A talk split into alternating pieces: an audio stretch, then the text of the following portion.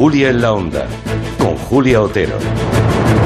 Llevábamos ya tantos días hablando de la reina de Inglaterra, Isabel II, que ah, había que aprovechar la ocasión de hablar hoy un poco de la reina de España, de doña Leticia Ortiz, que cumple 50 años.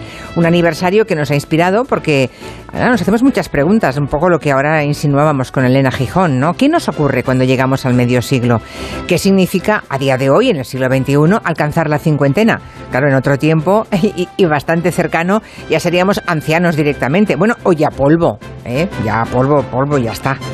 Eh, se habla de los niños, de los jóvenes, de los pensionistas, cada uno por su razón, pero muy pocas veces de los que están en ese punto medio del camino de la vida, porque es una franja...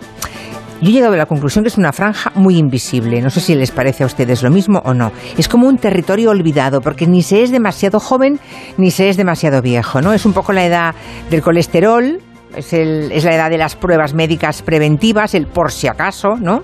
Es la edad de mucho sobrepeso en aquellas personas que lo tienen, es la edad de la melancolía por lo pendiente, de los sueños mucho más atemperados por la realidad.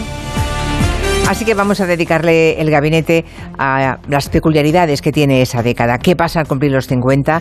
¿Para qué es buen momento? ¿Para qué es demasiado tarde? Si es que para algo es demasiado tarde, que igual me dicen que no, ¿eh? ¿Se tiene la vida resuelta a los 50 como parecería, no? Pero si no es así, ¿qué pasa? ¿Qué les ha tocado vivir históricamente a los que hoy cumplen 50 años como la reina de España? ¿Qué es lo que se han perdido? ¿Dónde les han herido más? ¿Cómo ven el futuro? De bueno, ese análisis sociológico basado en la propia uh, cosa empírica. Hablaremos con Juan Manuel de Prada, con Carolina Vescanza y con Elisa Beni, porque los tres están en la cincuentena.